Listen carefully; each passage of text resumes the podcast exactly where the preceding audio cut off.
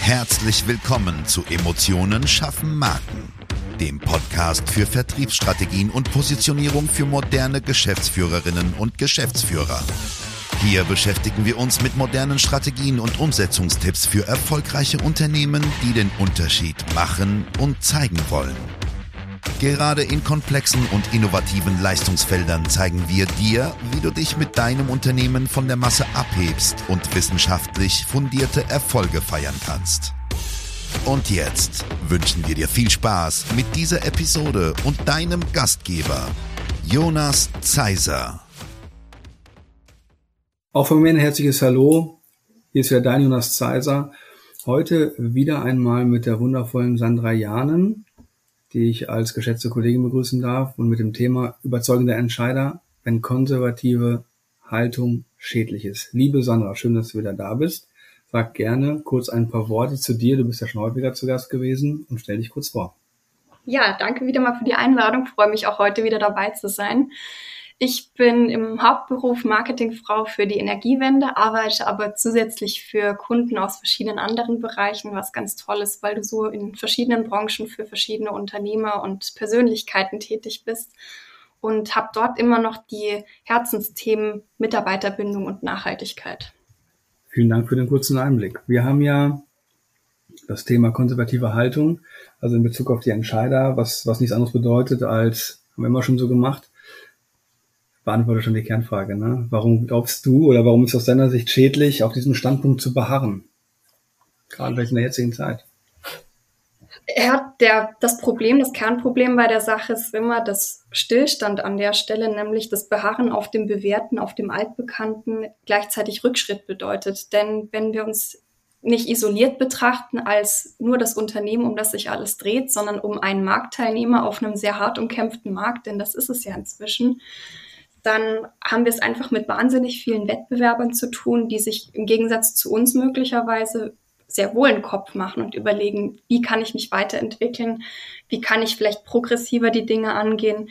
Und im Vergleich zu denen, wenn man es mal salopp so funktioniert, stinken wir dann als konservatives Unternehmen doch relativ schnell ab.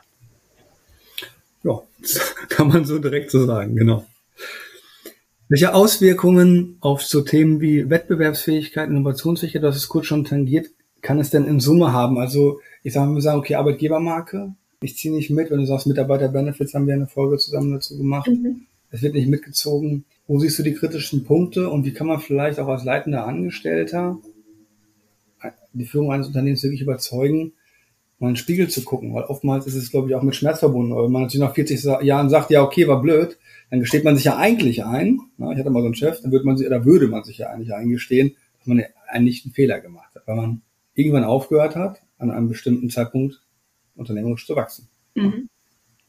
Also da finde ich es wahnsinnig wichtig, niemandem Schuld zu geben, das auch gar nicht so als Fehler zu formulieren, sondern es war ja auch gar nicht unbedingt schlecht, bisher die Dinge so zu machen, wie sie funktioniert haben, weil sie möglicherweise eine Zeit lang auch so funktioniert haben.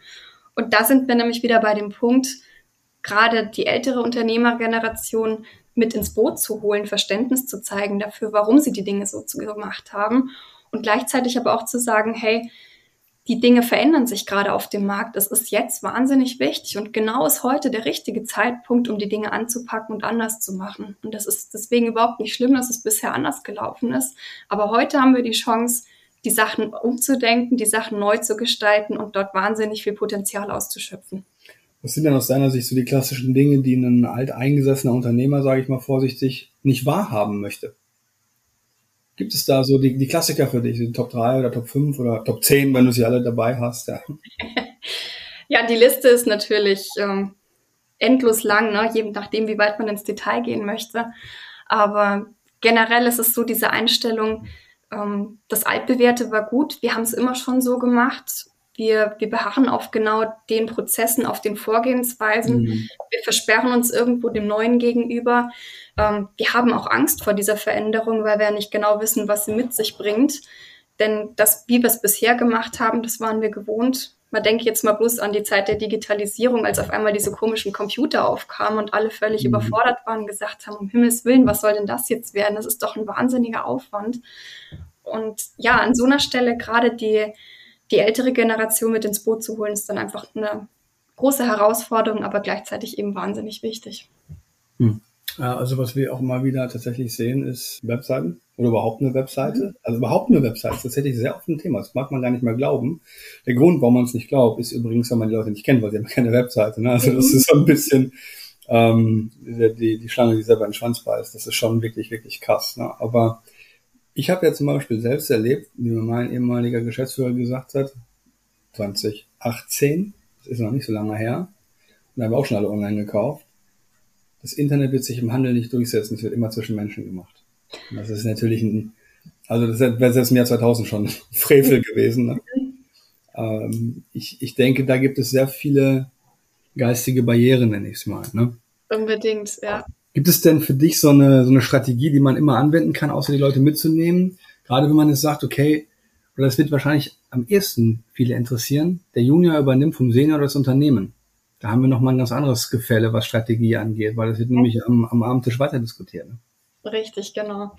Also was an so einem Punkt, das sage ich immer wieder gerne, wahnsinnig wichtig ist, ist die Leute mit Zahlen, Daten und Fakten zu überzeugen. Nicht zu sagen, ich glaube oder ich könnte mir gut vorstellen, dass das was bringen wird, sondern ganz konkret zu belegen, hey, so sieht der Markt aus, so sieht die aktuelle Situation aus, das machen die Wettbewerber, die machen ganz konkret X, Y und Z. Wir im Vergleich stehen hier. Wir haben hier ein Riesenpotenzial aufzuholen. Wir können das auch machen mit Maßnahme 1, 2, 3 ähm, ich habe dort schon einen Lösungsvorschlag an der Hand. Wir müssen einfach ganz konkret genau diese Dinge jetzt angehen. Und da sind wir wieder mal an dem Punkt, die Leute menschlich mitzunehmen, zu verstehen, was die für Sorgen, Ängste, für Befürchtungen mhm. haben, die mit ins Boot zu holen, zu sagen, ich verstehe das, aber eben ganz konkret festgemacht an diesen und jenen Faktoren müssen wir heute handeln. Ja, ja, absolut. Ja. Ich fand es witzig, dass du gerade dieses Beispiel gebracht hast. Wir haben es immer wieder. Wir haben es wirklich immer wieder. Ja, es gibt ja auch so ein nettes Zitat, das immer Kaiser Wilhelm II. zugeschrieben wird, der sagte, das Automobil wird sich nicht durchsetzen, ich setze auf das Pferd. Ja, stimmt, das, das kenne ich ja. auch. Das, das ist im Endeffekt immer noch mal sagen, wie alt wir sind und denken wieder jeder, wir sind 60. Was. Ja, genau. und ja, es sind also immer wieder die gleichen Gedanken und Verhaltensmuster, die ja irgendwo typisch menschlich sind, sage ich mal, und deswegen gar nicht so verurteilenswert. Und deswegen umso wichtiger, Verständnis zu haben, warum die Leute so ticken und sie dann eben mit ins Boot zu holen. Gibt es für dich so ein, so ein ähm, plakatives Beispiel aus der Praxis, wo du sagst, da hat man an konservativer Einstellung festgehalten und es war das Ende des Unternehmens, es war ein Riesenschaden, mir fällt immer eins ein, ich frage mich, welches dir einfällt. Also für mich steht dort an allererster Stelle Nokia. Die waren ja bis 2010 oder 2011 Marktführer im Bereich Mobilfunkhersteller.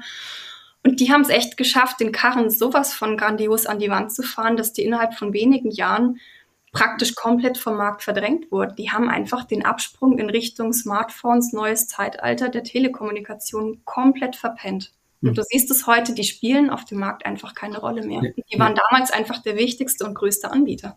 Aber die machen jetzt, glaube ich, Zugangs- oder Zutrittsanlagen oder sowas, ne? Ja, die haben sich versucht, ne, ihre Nische zu suchen, nochmal ja. irgendwo eine Daseinsberechtigung auf dem Markt mit irgendeinem Produkt zu finden. Aber es ist einfach, ja, wahnsinnig schade, weil die eben schon so etabliert gewesen sind, aber Chance verpasst und der Zug ist abgefahren. Ich glaube, Selbstsicherheit, ne? Es war absolut klar, dass die Nummer eins sind. Jeder hat Snake und Snake 2 auf seinen Handys gehabt. Das mhm. der Hammer. Ja, absolut. aber war. Ja, alle geliebt. Ja. Genau, genau. Und jeder kennt es, aber die haben, die, oder die sind stehen geblieben. Mein Beispiel ist mal Kodak.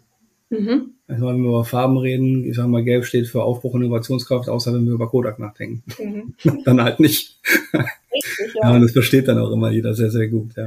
So ist es, ja. Mhm. Das ist genau wieder der Punkt, ne? Stillstand bedeutet Rückschritt an der Stelle und zwar gnadenlos, denn die Konkurrenz schläft einfach nicht. Mhm. Ja. Wenn wir jetzt die, die letzte Information an, ich sag mal, gestandene ältere Unternehmer richten, wie kann man sich denn davor schützen, nicht mehr ähm, den nächsten Schritt mitzumachen, wenn man auch ganz klar weiß, dass man vielleicht betriebsblind ist, sage ich mal. Mhm. Ja? Also auch wir werden irgendwann dahin kommen, in 30, 40, 50 Jahren. Ja? Wenn überhaupt, weil wir natürlich wenn, wenn wir bis dahin schaffen. Genau. Ja. einige Fehlern gefeit sind, natürlich. Ja, das ist ja, das ist genau immer der Punkt. Und man denkt immer selber, ja, mir könnte das ja nicht passieren, denn ich mhm. leite ja ein Unternehmen so sinnvoll, dass ähm, sowas gar nicht auftreten kann. Ne? Da sind wir schon wieder am Punkt, wie höre ich meinen Mitarbeitern zu? Wie ernst nehme ich meine Mitarbeiter? Denn egal wie konservativ dein Unternehmen ist, wie konservativ du als Unternehmer bist, wie konservativ vielleicht auch der Großteil deines Mitarbeiterstamms ist, du hast garantiert immer eine Handvoll Mitarbeiter und sei es nur einer, der out of the box denkt, der mhm. zukunftsorientiert denkt, der Ideen hat, der Antrieb hat, der wirklich auch den Drive hat, was zu verändern, was zu bewegen. Und das ist ein riesengroßes Potenzial, das du im Unternehmen hast, das du einfach nur nutzen musst. Deswegen wieder der Punkt, hör deinen Mitarbeitern zu, nimm sie ernst und wenn die Vorschläge haben, dann hör dir die Vorschläge auch wirklich an. Wenn du den Vorschlag nicht genau verstehst, dann stell nochmal Nachfragen. Sag, wie meinst du das genau? Wie kannst du dir das konkret vorstellen? Und setz das nach Möglichkeit um oder sag, wir probieren das mal aus, je nachdem, worum es konkret geht.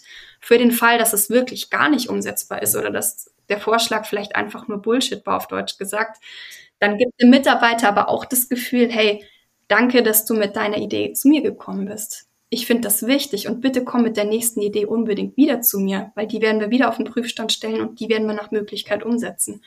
Und damit kannst du ohne einen teuren externen Berater hinzuzuziehen, ohne dir selber groß Gedanken zu machen, wenn du dich schwer tust, kannst du schon mal viel machen. Also das ist schon mal der erste wichtige Schritt zu sagen als Unternehmer, ich höre meinen Leuten zu und an der Stelle, wo du siehst, okay, da tut sich jetzt einfach nichts, dann ist ein externer Dienstleister der nächste sehr sinnvoll und wichtige Schritt. Ich möchte nichts über teure externe Berater hören. Aber liebe Sandra, vielen, vielen Dank, dass du wieder da warst. Ja, gerne. Mir wieder sehr viel Spaß gemacht und ich freue mich schon auf unser nächstes Interview. Ja, ich mich auch. Danke für die Einladung.